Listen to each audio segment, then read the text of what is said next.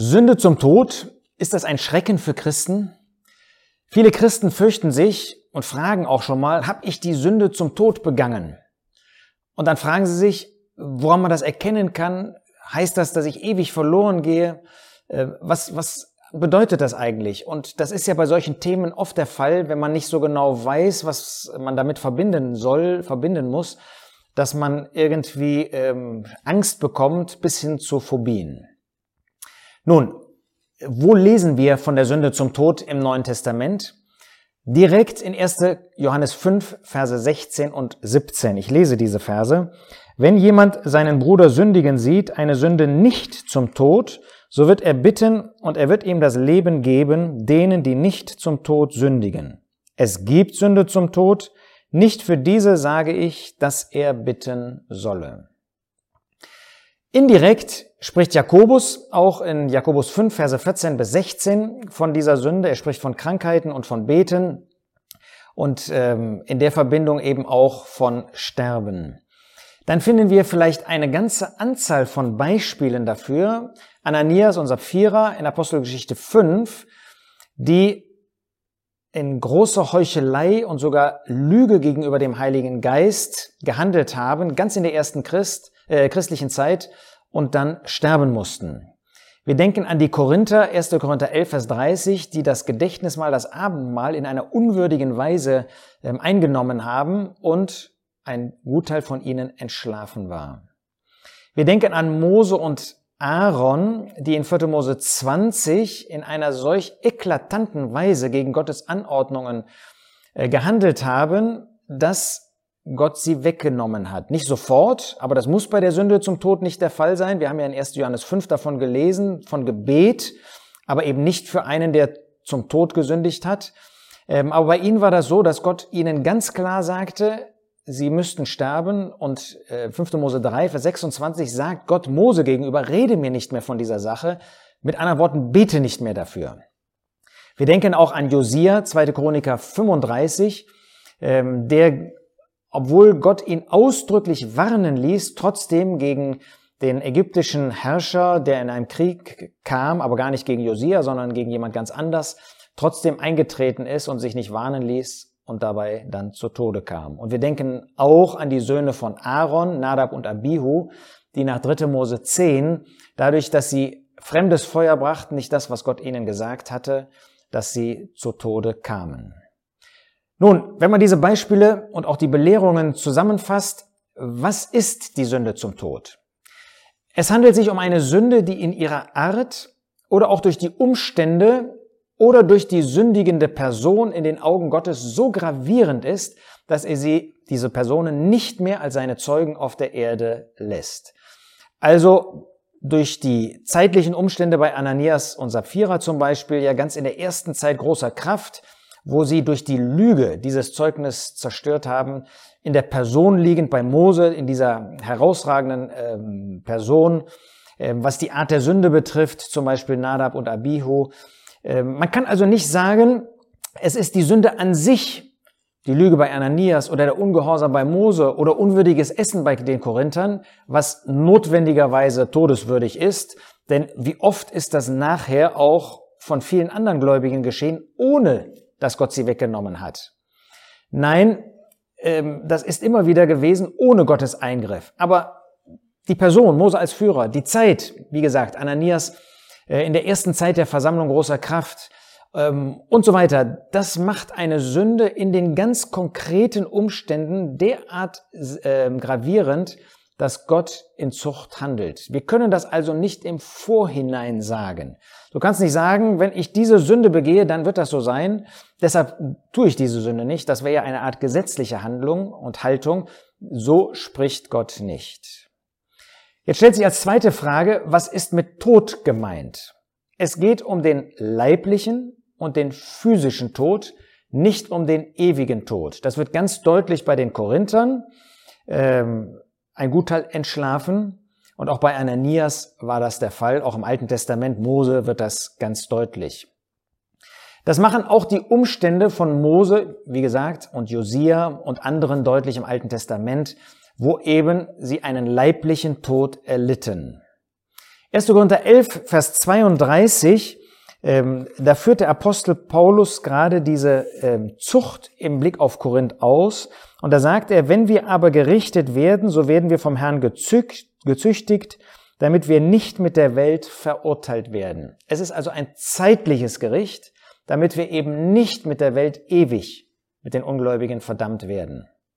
Mit anderen Worten, wenn Gottes Wort von der Sünde zum Tod spricht, direkt oder indirekt, bezieht er sich ausschließlich auf Gläubige. Das bezieht sich auf solche, die ein Bekenntnis haben zu dem Herrn Jesus, die Kinder Gottes sind, aber dann in einer eklatanten Weise dagegen sündigen. Jetzt stellt sich als dritte Frage, was hat es mit dem Gebet für solche Personen auf sich? Wir haben gesehen in 1. Äh, Johannes 5, ähm, dass wir nicht für die Sünde zum Tod, das heißt nicht für solche beten sollen, die diese Sünde zum Tod begangen haben. Gemeint ist also, wenn diese Sünde vorliegt, sollen wir nicht dafür beten, dass derjenige wieder gesund wird. Das bedeutet nicht, dass wir nicht für die Person beten dürften. Das sollen wir. Aber wir sollen eben nicht dafür beten, dass diese Person wieder gesund wird. Jetzt stellt sich natürlich die nächste Frage, woher weiß man dann, ob man, dass man diese Sünde begangen hat? Gott macht das anscheinend ganz deutlich. 1. Johannes 5 macht das deutlich. Derjenige weiß darum. Sonst könnte er nicht darauf hinweisen, dass man nicht für diese Sünde beten darf. Gott wird also deutlich machen, wenn eine schwere Krankheit A mit einer Sünde verbunden ist und B nicht zur äh, Gesundung führen kann. Es gibt dazu tatsächlich Beispiele. Ähm, ich habe mal von einem ähm, gläubigen Mann gehört, der schwer krank war und da kam jemand zu ihm und wollte für ihn beten, hat er gesagt, tu das nicht, jedenfalls nicht im Blick auf Gesundung, ähm, denn der Herr wird mich wegnehmen. Ich habe die Sünde zum Tod begangen. Das können wir im Allgemeinen nicht im Blick auf andere sagen, aber Gott macht es der Person selbst deutlich. Jetzt stellt sich natürlich die Frage, Wer weiß das? Weiß das nur derjenige selbst oder wissen das auch andere, ob eine Sünde zum Tod vorliegt? Nun, wie eben gesagt, grundsätzlich können wir das von anderen nicht sagen. Da ist einer schwer krank und wir vermuten überhaupt nicht, dass da eine Sünde zugrunde liegt. Da kann man nur vorwarnen, äh, das zu tun. Äh, wir haben ja an anderer Stelle schon einmal über Krankheiten gesprochen und auch die Beziehung zur Sünde. Ähm, also sei vorsichtig, bei irgendjemand anders etwas zu vermuten. Das ist nicht unsere Aufgabe im Blick auf andere. Er sollte niemand meinen, das für einen anderen entscheiden zu können. Aber Gott macht den Betroffenen das auf klare Weise deutlich. Er lässt sie nicht im Unklaren. Und Jakobus 5 ist ein Hinweis, dass Älteste eine gewisse ähm, Erkenntnis darüber haben können. Da heißt es in Jakobus 5, Vers 14, ist jemand krank unter euch, er rufe die Ältesten der Versammlung zu sich und sie mögen über ihm beten und ihn mit Öl salben im Namen des Herrn und das Gebet des Glaubens wird den Kranken heilen.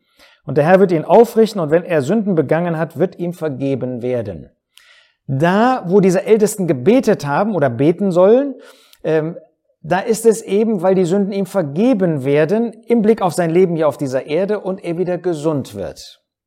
Gerade sie und nicht irgendwelche anderen Gläubigen sollen also gerufen werden. Da geht es nicht um irgendwelche Charismatiker, die da jemanden gesund machen, sondern da geht es um solche Älteste, die durch ihre Erfahrung, durch ihr Leben mit dem Herrn, durch ihre Aufgabe, die sie haben, ähm, dass sie in der Lage sind, das zu erkennen, ähm, in Abhängigkeit von dem Herrn und dann zu beten oder nicht. Hier steht auch, dass sie zu ihm gehen sollen. Sie werden gerufen zu ihm. Das heißt, der Gläubige ruft einen, ähm, der einen Ältestendienst tut am Ort, um dann von ihm auch in Gemeinschaft mit ihm dieses Gebet zu erfahren.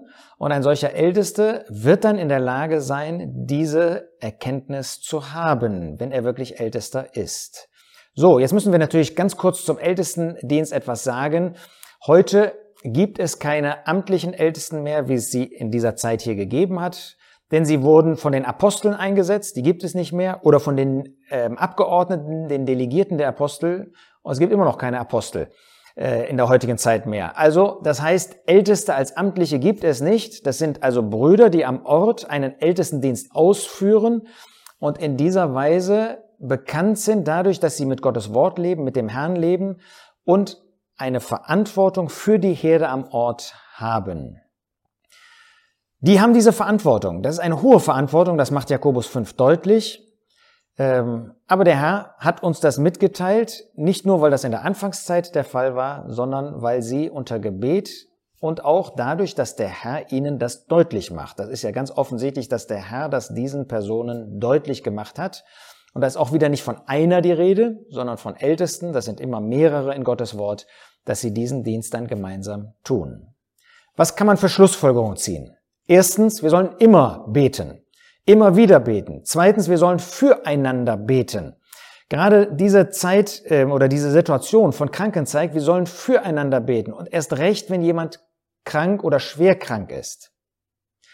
Drittens, wir vermuten, wenn jemand schwer krank ist, nicht, dass da irgendetwas vorliegt, sondern wir beten für ihn in dem Vertrauen, dass der Herr es wohl macht. Nach 1. Johannes 5, Vers 16 gibt es gelegentlich, selten, sehr selten den Zusammenhang zwischen konkreter Sünde und einer schweren Krankheit, die zum Tod führen kann. Auch dann, haben wir gesehen, sollen wir für den Betroffenen beten und ihm vor allem eine Hilfe sein. Vor allem. Nur im Sonderfall, dass die Sünde zum Tod vorliegt, die offensichtlich eine Ausnahme, eine außergewöhnliche Ausnahme darstellt, sollen wir nicht für die Gesundung beten. Und dann wird der Herr mir persönlich das klar machen. Und wenn ich das von mir weiß und ich weiß, dass andere für mich beten, dann werde ich ihnen das sagen. Wir dürfen wissen, dass die Betroffenen im Himmel sind. Ein Bekehrter kann nicht verloren gehen, selbst wenn er schwer gesündigt hat, obwohl, er das gerade, obwohl das gerade ja nicht dazu führen darf, leichtfertig zu leben. Nein, ein Bewusstsein, ähm, dass es Sünde zum Tod gibt, sollte uns natürlich auch warnen, dass wir nicht leichtfertig leben, ohne dass wir jetzt Angst zu haben müssten, Angst zu haben bräuchten, dass, brauchten, dass wir jetzt diese Sünde begehen. Es ist nicht unsere Aufgabe, bei Schwerkranken zu überlegen, was die Ursache für diese Krankheit ist. Dafür gibt es viele Gründe, vor allem Gottes Herrlichkeit, auch, dass wir ausharren, wir beten füreinander. In allem haben wir Vertrauen zu Gott. Dennoch sollten wir nie leichtfertig in Sünde hineinlaufen.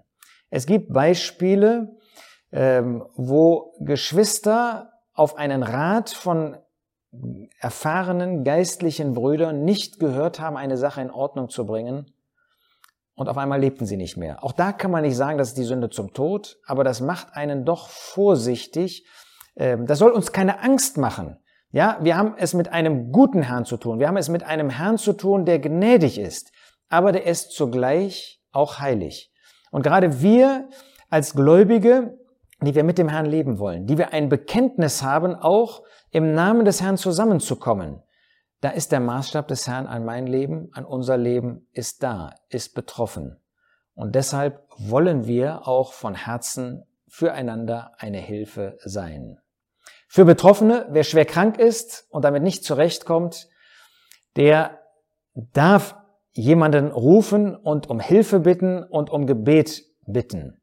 Wer Angst hat, die Sünde zum Tod begangen zu haben, nochmal, Gott macht das deutlich. Du brauchst nicht ständig in dieser Angst zu leben. Gott macht das ganz deutlich. Vor allen Dingen, das, was du tun kannst und was du tun sollst, ist, wenn du merkst, dass Sünde da war, bekenne sie dem Herrn. Das ist das Wichtigste, was du tun kannst. Und das gibt dir auch inneren Frieden. Aber natürlich, wenn du in dieser Angst lebst, dann rufe einen Hirten, suche einen Seelsorger, der dich ermutigen kann, dir auch eine Hilfe geben kann. Und für Angehörige gilt dasselbe gerade für Ehepartner.